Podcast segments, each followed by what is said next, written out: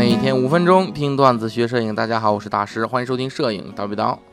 今天咱们继续相机三大厂家的爱恨情仇录的内容啊。上回书说到啊，一九九零年对吧？柯达推出了 D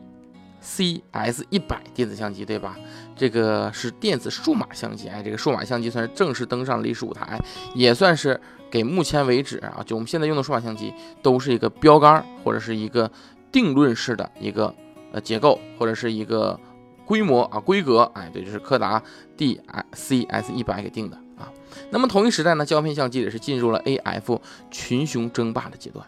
那尼康呢，也是因为发布了 F 四，在这一时代的胶片市场上是略胜一筹。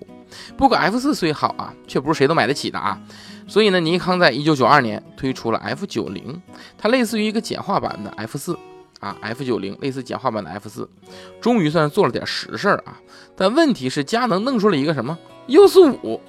五点眼控对焦，哎，你看哪对哪，不用手选了是吧？这功能的出现是轰动的，它的广告意义其实远大于它实际在技术上的价值啊。而且 U 四五实际上是个眼控技术的验证机型，虽然技术上还不是特别成熟啊，不成熟在哪儿呢？例如说适应性不好啊，你要是隔层眼镜，例如说你戴眼镜。就没什么用了啊！你像后来的 EOS 三零啊，你隔层布眼镜也是很灵敏的啊。但是不管怎么样，也算是一个非常有噱头的产品，EOS 五对吧？那么尼康的 F 九零遭遇此劲敌，只能说生不逢时啊。到了一九九四年，尼康推出了啊，佳能啊，佳能推出了 EOS 一 N，在性能和坚固程度上达到了一定的程度，而且可以附加高速卷片手柄，提高连拍速度。一看就知道，它是冲着一九九四年的盐湖城冬奥会来的。那么尼康呢，就显得十分无力了啊，就拿出了 F 九零，换了个更强烈的对焦马达，然后呢，对测光系统小修小补了一下，就称为了一个 F 九零 X。哎，这要能打败 EOS 一 N，那真是火箭鬼了，是吧？所以这一时期的佳能又占据了上风。而数码相机那边呢，同年尼康发布了 DC 四零，可以算世界上第一款成熟的商业化小型数码相机。虽然像素仍旧停留在三十八万像素啊，呃，也只有内置的四 G 那个四兆啊，四兆的内存啊 MB 嘛，但是使用起来算是十分方便的了，而且只要四节 AA 电池就可以供电。虽然外形有点奇葩，但这个相机售价才只有六百九十九美元啊，在当时是非常具有吸引力的啊。在这里呢，插一个小插曲，在一九九四年，就是同年啊，出现了一款非常特别的产品，就是苹果的，哎，叫 Critic 一百，这也是苹果历史上的第一款数码相机，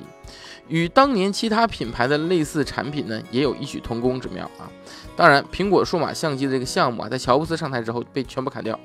那如果保留的话，我相信现在我们能看到很多不一样的东西啊。现在想想，稍微有点可惜了呢。那么。继尼康与柯达合作数码相机之后啊，到了这个一九九五年，佳能也与柯达开始合作数码相机了。EOS 的 DCS 五，哎，就是由佳能提供 EOS EN 啊，前面提到那个 EOS EN 机身的单反技术，然后由柯达负责电子部分的图像技术，来组成的这么一个相机啊。EOS DCS 五，它的感光元件呢是一百五十四万像素的柯达 CCD。那么换句话说，EOS DC 五的镜头转换倍率呢是惊人的二点六倍啊，因为它的呃面积只有十四毫米乘以九点三毫米啊，有二点六倍的转换系数，而且 ISO 范围呢是一百到四百，连拍速度啊仅为二点五张每秒啊，其他机械性能和 EOS EN 相当，那么而且其单机的质量啊就是重量。竟然高达了一点八千克。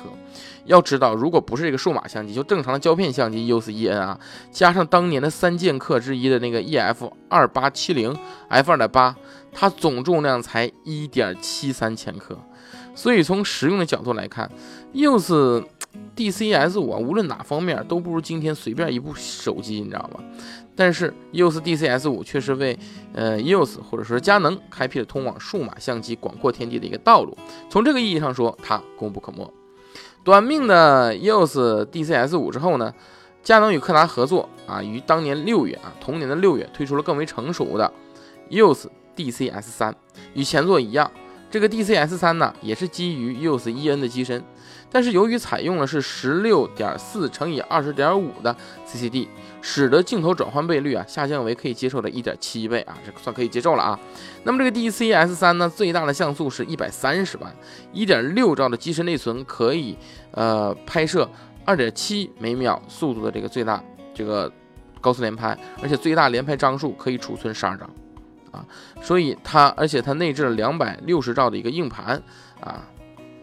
此外，DC 三还提供了 DC 三 C 啊、DC 三 M 啊、DC 三 IR 等衍生版本，供客户自行选择和需求啊，可以说是多点开花，对吧？那么，一九九五年十二月啊，佳能与柯达合作了第三部基于 EOS EN 的产品是什么呢？就是 DCS 一。哎，这 DCS 一呢，采用了更大的十八点四毫米乘以二十七点六的 CCD，那么镜头转换倍率进一步下降到了一点三倍，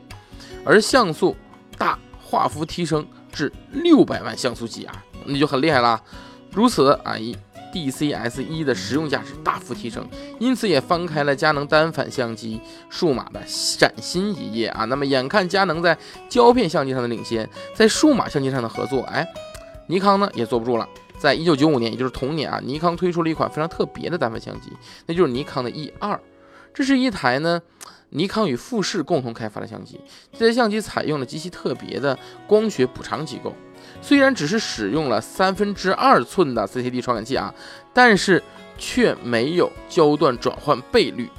能懂这个意思吧？有那个增焦减光镜啊。那么这种啊，这种光学缩小装置。也让感光度得到了提升啊，所以我们呃可以看到这系列单反相机 ISO 都是从八百起步啊，但实际上算是五十啊。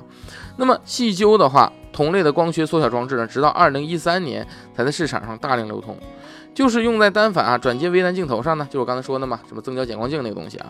那么不过尼康的这个 E 二系列的相机啊，出了一共六台前后。一共有什么 E 二、E 二 S、E 二 N 呐、E 二 NS 啊、E 三呐、E 三 S 啊，这六台机器呢都采用了同样的传感器，只是这个功能上不断的进步而已啊。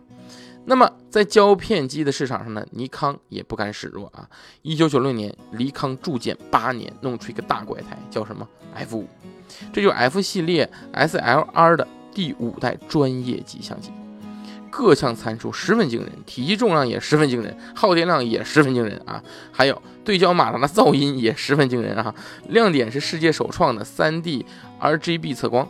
从此啊结束了相机测光系统啊是色盲的历史。面对如此怪胎，佳能虽然毫无抵抗能力，但却不痛不痒的推出了四十五点眼控对焦的 EOS 三，哎，悄无声息的砍了尼康一刀。那么而然而啊，即使尼康如此卓越，对吧？却自 AF 时代以来，在高端新闻用机市场中，尼康的占有率节节下降。因为佳能 EOS 系统凭借着先进的电子技术，呃，迅速准确的对焦能力，坚固的机身等等，而且还有关键的一点啊，连买带送啊，适用于借用。组合的推敲方式基本占领了大半市场啊，而且也就是从这一时期开始啊，佳能是任意体育赛事中都可以免费借机去镜头给体育记者的，所以你可以想象一个体育记者的兴奋啊，因为他再也不用负重成套的这种设备了啊，只需要带着内存卡，我就可以完成一次体育的拍摄工作，这一策略一直沿用至今。所以赛场旁边那道风景线呢，从最开始几乎全部黑炮，到黑白各占一半，再到九四年之后的历届奥运会，满满都是白炮阵列，由此可见一斑啊！这是佳能在营销上面的成功。是的，佳能给我们上了一课，让我们知道东西卖的好不好，不在于东西的好坏啊，在于你如何去卖，是吧？那么就此，胶片时代也接近了尾声，数码时代慢慢的也崛起了。那么之后还会有什么有趣的事发生呢？我们且听下回分解。